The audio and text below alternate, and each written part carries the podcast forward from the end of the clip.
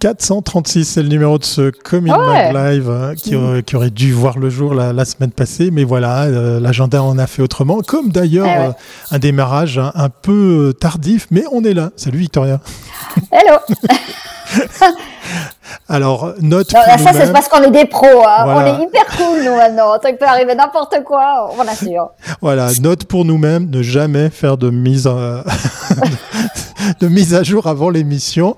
Voilà, comprenne qui pourra, parce qu'effectivement, euh, c'est ça, ça, arrive. Voilà, on est de retour et euh, ça va bien se passer. On, on a déjà dit. Ça pourrait être une chronique hein, pour toi. Mais oui, exactement, exactement. Les aléas du live avec tout ce que ça peut comporter pour, euh, par exemple, commencer à l'heure et puis dans des bonnes conditions. Mais a priori, tout fonctionne, la bande passante, notre invité sympathique qui nous attend au fond du studio, euh, et puis le matériel qui fonctionne, j'ai envie de dire, euh, go, c'est parti.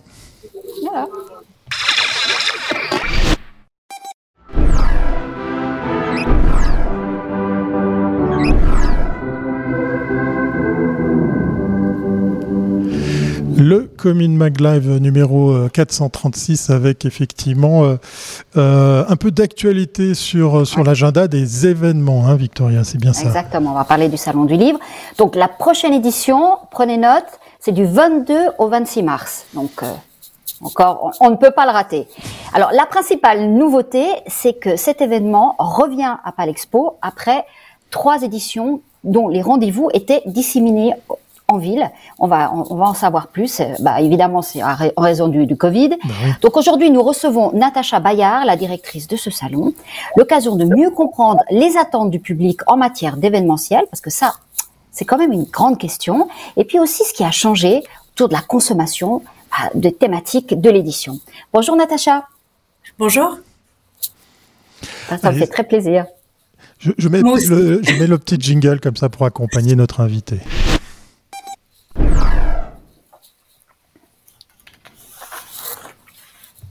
Voilà. Alors Natacha, ce qui est intéressant, alors on va on va on va démarrer déjà par par ta présentation et puis ton parcours professionnel parce que toi tu viens du monde de l'événementiel. C'est juste, je viens du monde euh, du monde de l'événementiel euh, et du monde de, on pourrait presque dire de, de l'hôtellerie, c'est ma formation de, de base ma formation initiale. Donc, j'ai euh, j'ai fait l'école hôtelière à Lausanne. Alors, je ne sais pas si ça compte encore parce que ça fait plus de 20 ans. donc, euh, donc voilà. Mais c'est les alumni, les alumni restent les alumni. Voilà. Donc, ça a beaucoup de valeur, les alumni. Donc, euh, donc, ça, ça date un petit peu maintenant, mais mais en effet, c'était c'était ma formation initiale. Alors, bien sûr que j'ai que j'ai complété par par d'autres choses et puis par par de l'expérience qui m'a amené qui m'a amené où je suis. Mais je viens du, du monde de l'événementiel, on peut dire, oui. Et donc, tu as travaillé aussi pour d'autres events euh, de, taille importante ou? Oui, alors, euh, alors en fait, suite à mes études, j'ai travaillé euh, dans la vente, dans le marketing, euh, donc comme dans le marketing, dans l'événementiel, mais pas dans le domaine euh, événementiel. En fait, j'ai j'ai plutôt travaillé dans le domaine euh, digital pour des sociétés qui proposaient euh, des, des solutions digitales dans le B2B, plutôt pour la télévision et puis le, le, streaming. Donc vraiment dans les nouvelles technologies pendant plusieurs années. Et puis j'ai eu envie de revenir, on va dire à mes premières amours. Je sais pas si on peut dire ça comme ça, mais en tout cas un domaine voilà qui euh, euh, qui m'anime et qui me plaît beaucoup et qui est vraiment le domaine événementiel. Et je suis revenue donc plus proche des euh, des congrès, de la, de la promotion, de, l'organisation de congrès, euh, et puis ensuite euh, à divers événements, et puis maintenant, euh, voilà, au salon du livre comme. Et donc tu arrives au salon du livre à la meilleure période qu'on puisse imaginer, ping, le Covid. Euh, c'est ça, effectivement. Euh, voilà. Euh, bon, c'était comme ça. Et puis comme comme dans l'événementiel, on fait bon, on fait face à l'imprévu. Hein, c'est c'est ce qu'on apprend dans l'événementiel. Alors bien sûr, c'était une période une période compliquée hein, pour tout pour tous les organisateurs d'événements. compliqué de, de, de, reprendre un événement de cette taille, de cette importance avec le début du Covid. Mais on a eu la chance, si je puis dire, de tout de même pouvoir proposer un événement en 2020, 21, 22. Donc on a fait trois éditions en ville, ce qui était euh, assez improbable euh, en 2020. Avant, avant l'événement, on se disait mais bon, Donc la logique, c'était vraiment de splitter de, manière à ce qu'il y ait des petits groupes de gens qui se retrouvent pour limiter aussi le, les flux et rendre possible encore l'événement. Oui, alors c'est juste. Alors, ce qu'il faut savoir, c'est que euh, le salon du livre en ville avait été initié en 2019. Donc, il y avait déjà euh, eu différentes euh, rencontres en marge du salon, bien sûr, ce qu'on ce qu'on poursuit euh, à nouveau cette année en ville. Donc ça nous est venu assez naturellement en fait comme euh, cette, solution s'est assez imposée à nous assez euh, naturellement pour dire ok on a des contraintes sanitaires, on a des jauges à respecter. Un grand événement n'est pas possible. On voyait bien qu'il y avait différents événements autour de nous qui étaient annulés. On s'est dit faisons plein de petits événements. Et euh, cette solution, bah, évidemment, elle a, l'avantage d'être beaucoup plus agile parce que plus on est petit, plus on peut s'adapter. Et puis, elle avait l'avantage aussi de limiter le risque pour les éditeurs parce que ce qu'il faut savoir euh, pour un événement de cette taille, c'est que beaucoup de décisions euh, et donc d'investissement se font plusieurs mois en amont de la manifestation. Et évidemment, quand une annulation intervient, ben c'est souvent des frais, euh, des dépenses qui sont engendrées, des, des, des frais qu'on ne peut pas récupérer. Donc il y a aussi une notion de risque. Et cette euh, solution en ville nous permettait aussi de, de, limiter les risques pour les exposants, étant donné que c'était un format qui se rapprochait plutôt d'un format festival. Mmh. Euh, donc avec différentes rencontres dans des lieux euh, variés à Genève, mais sans exposants. Alors l'agilité que le Salon du Livre a eu aussi, c'est parce qu'il appartient aujourd'hui à Palexpo, et donc c'était plus simple de décommander, euh, je dirais, la réservation de, de, la surface, ou euh, si vous aviez été un, un, un, un organisateur qui n'avait aucun lien avec, le, avec Palexpo, peut-être ça aurait été quand même plus compliqué. Parce qu'on a bien vu une, des, une, des, raisons, euh, beaucoup d'événements devaient payer en tout cas une dédite pour pouvoir arrêter, disons, ne pas se produire. Alors, alors c'est vrai, bien, bien que le, le, fait effectivement que, que le salon du livre soit un, soit un salon qui appartienne à Palexpo, bien sûr, ça nous a euh, énormément facilité les choses et, et permis euh, permis certaines choses. Euh, ensuite, c'est vrai, c'est vrai ce que, ce que, ce que vous dites par rapport à la location euh, d'espace, notamment, mais il faut savoir qu'il y a d'autres frais euh, qui sont qui sont engagés bien en amont. Alors ça peut être de, des frais de communication, d'affichage, de, de, de, de, réservation, d'autres d'autres choses qui gravitent autour de l'organisation de, l'événement, ce qui a ce qui a permis au salon de de pouvoir proposer ces, euh, ces, rencontres en ville, donc ce, ce, salon du livre en ville, comme on l'appelle, c'est aussi le soutien, euh, le soutien de notamment du canton et puis euh, des différents soutiens qu'on a eus euh, et qui nous ont permis de, de proposer ça et, euh, et de, de, tenir bon pendant cette période aussi. Alors en 2023, donc tout revient en, à Palexpo. Quels seront alors les, les, les moments forts de cette édition? Alors, déjà, le, le, fait, je vais dire, de, de revenir à Palexpo est, un, est, un, moment fort, est un moment euh, euh, attendu. Comme mentionné tout à l'heure, donc on a eu la chance de pouvoir faire ces trois éditions en ville, mais ces trois éditions en ville ne pouvaient pas proposer d'espace suffisamment grand pour accueillir euh, les éditeurs qui euh, qui sont qui sont présents eux à Palexpo, qui qui peuvent proposer euh, leur, leurs ouvrages, rencontrer le public, et c'est vraiment là le cœur du salon, on va dire. Donc, donc, donc ça, c'est un des, euh, c'est déjà une voilà, une, une, grande nouvelle en soi. On est vraiment ravis de pouvoir revenir à Il n'y aura pas un autre event en même temps, comme il y avait une époque, il y avait le, le salon de, il y avait la presse qui était en bas, le, Enfin, je veux dire, il y avait, il y avait, il y avait et puis il y avait, il y avait l'art, il y avait, il y avait plein de choses à une époque. Oui, oui. Alors, alors, alors, bien sûr, on a justement cette, cette, cette possibilité d'être à Palexpo. Nous, nous, enfin, cette, euh, le fait d'être à Palexpo nous donne la possibilité de proposer d'autres choses qu'on ne proposait pas en ville. Et bien sûr, on a, on a plein de, on a plein de nouveautés, euh, de nouveautés à annoncer. Euh, alors. Euh, il faut savoir que la programmation euh, est basée sur l'actualité éditoriale. Donc c'est toujours une nouvelle programmation, ça c'est important de le dire, c'est vraiment le cadre, le cadre que l'on se donne. Et puis ensuite, ce qu'on a souhaité faire, c'est on revient donc au format historique. On a souhaité conserver euh, ce qui fonctionnait bien, et puis bien sûr, on a souhaité euh, également apporter apporter des, euh, des nouveautés. Donc, par exemple, on a gardé des scènes thématiques.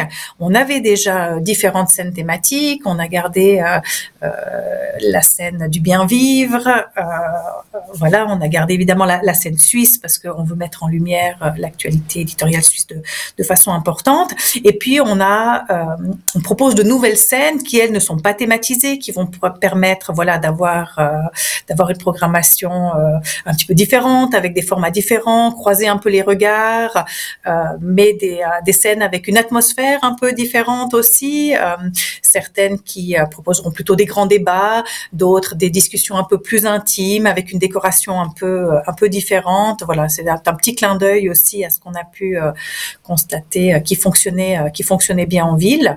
Et puis bien sûr, on proposera des expositions. Donc on aura une exposition BD par exemple sur qui, qui est proposée par, par le SBDI sur les 17 objectifs euh, de développement durable de l'ONU. On aura une magnifique euh, expo photo euh, de Chris Schmidt, un photographe suisse. Voilà, on aura une multitude de propositions parce que c'est notre souhait, c'est d'être un événement populaire qui propose une offre large, variée, qui puisse répondre à des goûts, à des goûts très variés justement. Alors l'autre nouveauté, enfin je pense, hein, c'est la gratuité. C'est juste. Euh, donc, est-ce que ça, c'est le signal quand même qu'il y a un petit, une petite crainte que les gens ne reviennent pas vers des grands événements? Parce que quand même, quand on perd trois ans, c'est très long. Hein. C'est, je veux dire, c'est, un trend. On a, on a perdu l'habitude.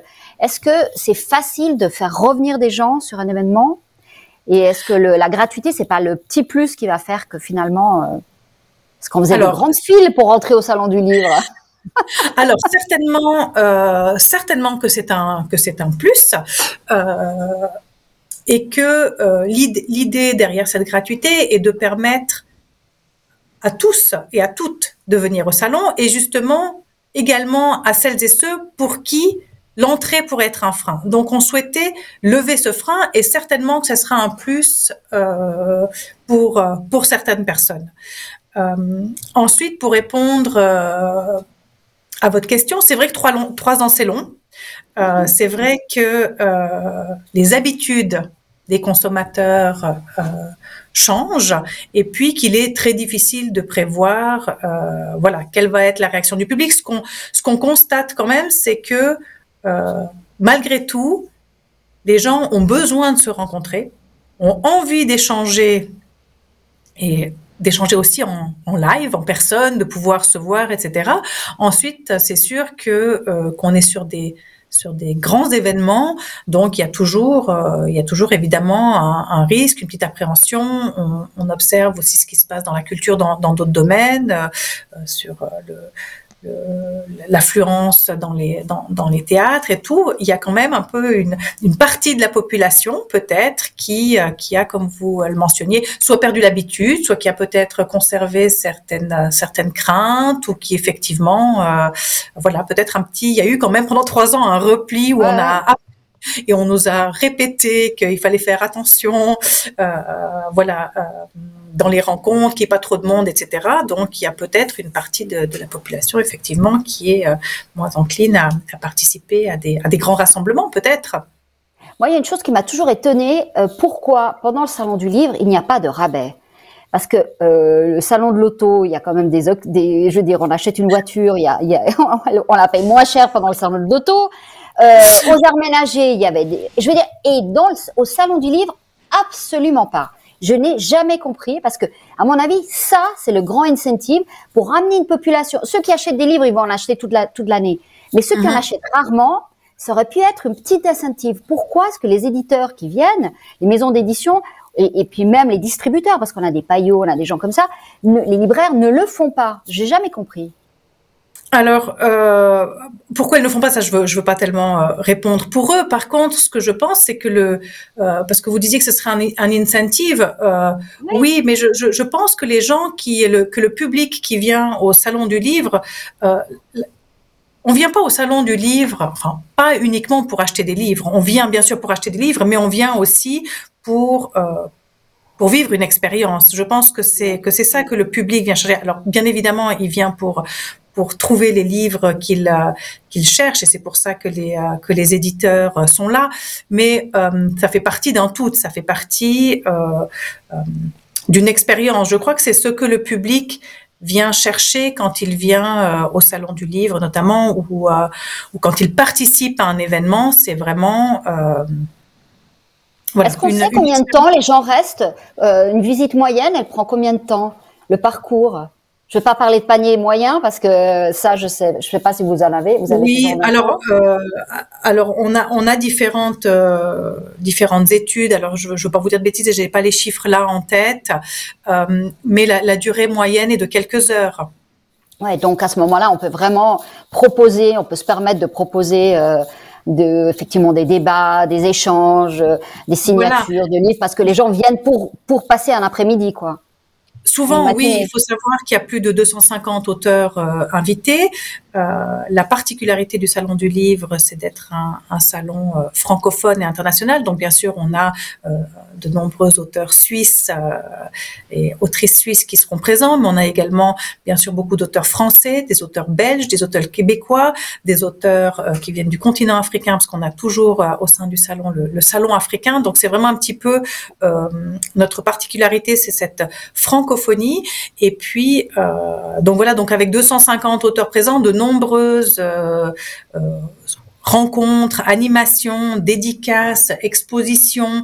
Donc effectivement, le public quand il quand il vient, il, il fait euh, souvent le tour, il s'arrête, il vient euh, voilà rencontrer euh, et, et, revoir, on va dire, des, des éditeurs et des auteurs qu'ils connaissent et aussi ouais. découvrir. C'est aussi la, la... Toujours terrible quand on voit les signatures. Il y en a toujours un ou deux auteurs, il y a personne, et puis sur les autres. Alors c'est, voilà, c'est toujours. Euh... C'est des moments de souffrance. Je me dis toujours, oh mon Dieu, c'est terrible. Mais, voilà. euh, mais mais la force de justement d'être tous au même au même endroit, ce que nous n'avions pas en ville, c'est de pouvoir euh, créer des synergies entre les euh, entre les différentes propositions et que euh, quelqu'un qui vient peut-être pour euh, rencontrer un auteur qu'il connaît déjà ou un auteur très connu va à cette même occasion découvrir soit un autre éditeur peut-être qu'il ne connaît pas, soit un autre euh, auteur ou une autre autrice. Et c'est ça vraiment la force, on va dire, de la taille du rassemblement que nous n'avions pas en ville, étant donné que tout était, euh, voilà, on va dire, euh, euh, dispersé sur plusieurs lieux. Oui, puis je pense que cette période de pandémie aussi a permis de, montrer à quel point le livre était un produit essentiel. Euh, il y a d'autres, euh, on voit que les cinémas, la reprise est plus difficile, mais le livre, ça a été vraiment, euh, là, les gens, je pense qu'on n'a jamais autant lu. Et je pense que ça, c'est vraiment un plus pour, euh, pour votre événement, parce que je pense que revenir dans ce monde du livre, peut-être, en tout cas, je vous souhaite d'avoir un grand succès, parce que je pense que ça, ça va reprendre très fortement. On espère, on espère vraiment voilà que le, que le public répondra répondra présent. En tout cas, on, on se prépare et on est euh, presque prêt. On sera prêt le, le 22 pour l'ouverture. Ah bah alors voilà. Bah, on, moi j'y viendrai, je viendrai. J'en ai jamais raté un. voilà, merci beaucoup. Merci. On peut peut-être profiter de rappeler les dates de ce salon, histoire de noter dans vos agendas effectivement euh, de quand à quand vous êtes attendu à Genève, Natacha les dates Donc, du salon de l'auto, j'allais dire, du salon du livre 2023. hein, comme quoi, hein, on se refait pas. Aussi, il va pas l'expo. Hein. Oui, s'il n'y a, a, pas l'expo. du 22 au 26 mars. Voilà, voilà 22 au 26 mars, c'est c'est Et c'est gratuit, il faut le rappeler. Parce et que... c'est gratuit, c'est gratuit. Euh, Donc pas d'excuses. Voilà, nombreuses conférences, nombreuses activités tout autour. On, on viendra peut-être reparler du prix du livre. Là, on voit plein de choses se passer dans l'actu du prix du livre en France versus celui en Suisse. Des débats très intéressants, j'imagine, pour, euh, pour en parler. voilà, exactement. Allez, à propos de gratuité, on va parler de ça. Et eh oui, c'est fini, c'est fini. Il nous l'avait dit, hein, ça restera jamais gratuit. Hein. Tu te rappelles, Victoria, quand tu t'es abonné, enfin que tu, tu, as créé ton profil sur sur euh, Facebook, c'était marqué, hein, c'est gratuit et ça le restera. Eh bien, mon œil, mon œil, puisqu'effectivement, Facebook comme pour euh, Instagram, c'est un peu la même maison, on va dire, hein, ont décidé ben, de nous faire payer. Alors attention, pas payer pour accéder à Facebook, hein, c'est pas c'est pas le propos. C'est plutôt de pouvoir et eh bien avoir le petit vu bleu, hein, le petit euh, profil validé. Il va falloir payer euh, quasiment une douzaine de francs ou d'euros ou de dollars euh, par mois simplement pour être authentifié. C'est complètement fou. Alors ça va donner des, ben, droits, ça va vous permettre d'accéder à des plus. Mais ça fait quand même bizarre de savoir que ce géant bleu euh, qui connaît eh bien des, temps difficiles, hein, puisqu'effectivement euh, les revenus publicitaires, le nombre d'abonnés, l'attrait du réseau ben, commence à, décliner. Hein. Ça c'est une vérité. Il y a, les Chinois, nos amis TikTok, qui font des ravages dans le monde des réseaux sociaux et qui viennent euh, comme ça empocher de jolis budgets publicitaires pour, euh, pour euh, bah, donner une visibilité à leurs annonceurs. Alors la réponse de Facebook, c'est de se dire, eh bien, on va, on va essayer d'éponger un maximum. On va faire payer comme sur Twitter. Hein. Voilà, vous avez, vous avez vu, rien de nouveau.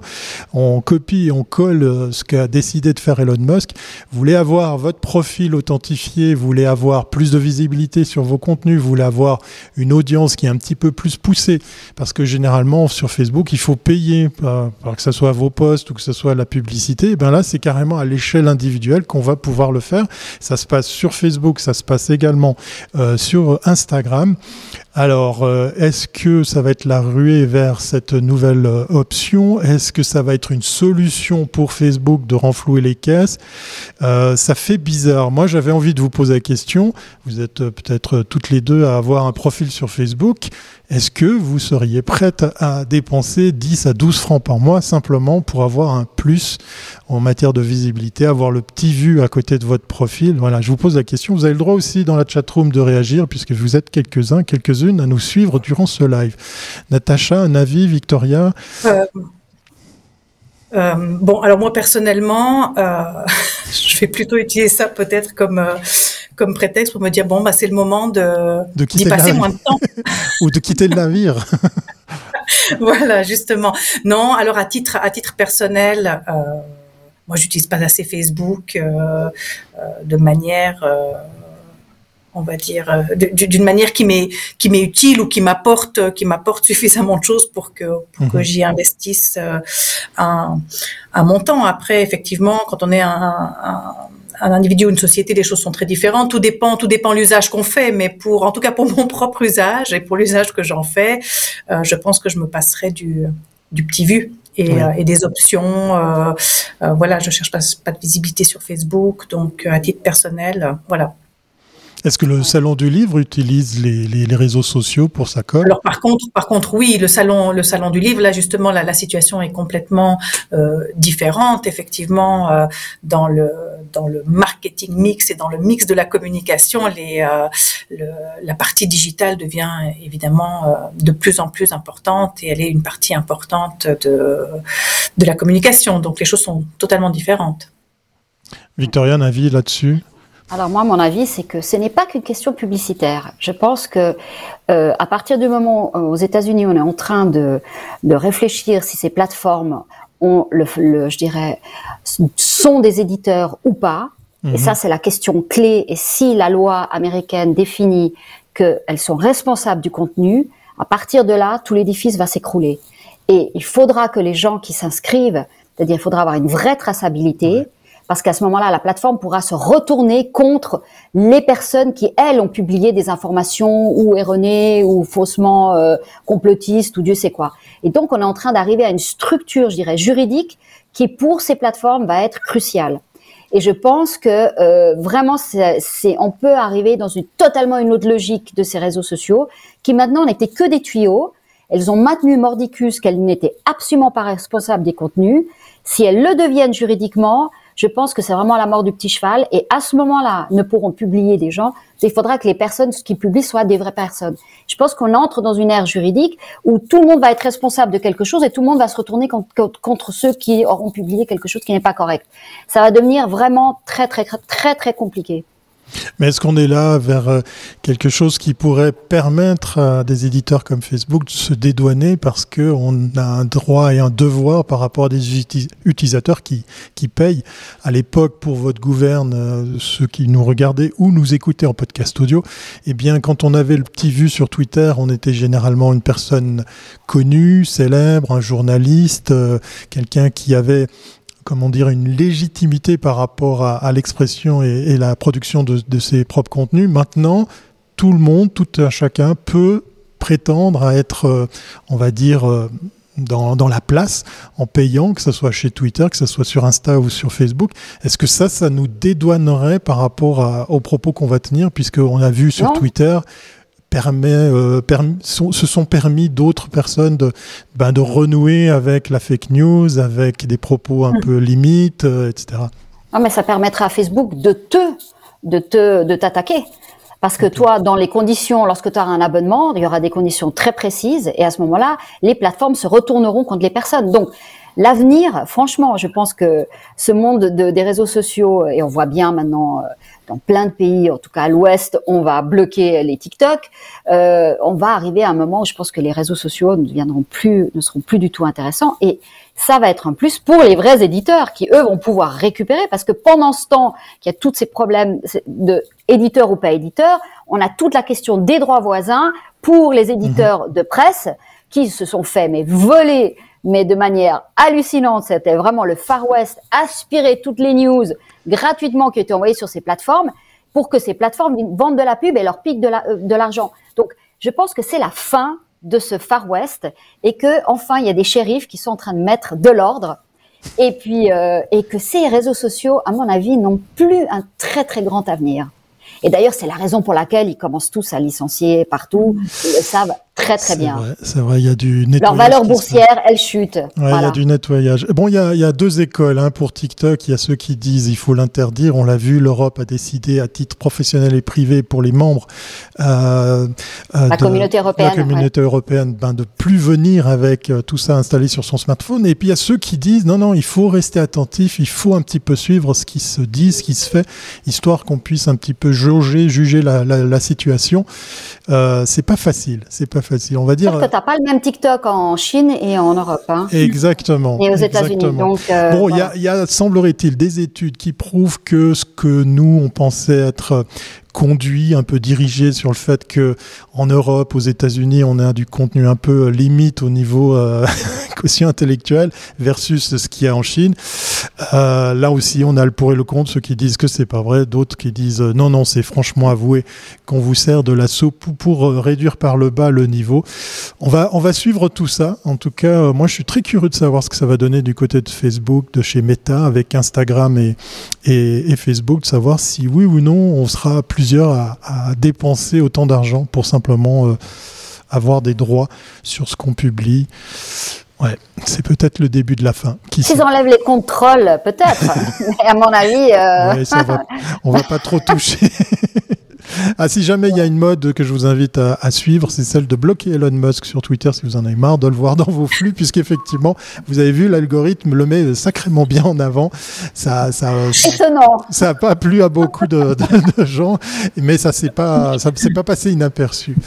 Merci beaucoup, Natacha, d'être des nôtres. On rappelle, tu étais là pour le Salon du Livre édition 2023. Retour en présentiel, retour dans un seul lieu. C'est à Genève et c'est à la fin de ce mois de mars. Venez nombreux. À très bientôt, Natacha. Merci beaucoup. À très bientôt. Et achetez des livres, allez. Voilà, lisez, lisez, c'est moi qui le dis. voilà, ça clôt notre euh, épisode euh, du jour de ce Commune Mag Live que vous pouvez bien évidemment retrouver en podcast audio. N'hésitez pas aussi à noter, mettre des pouces en l'air, des étoiles, des commentaires, ça nous ferait plaisir. On se retrouve mercredi prochain, de nouveau, 13h, 13h30, pour le prochain Commune Mag Live. Salut Victoria. 拜拜。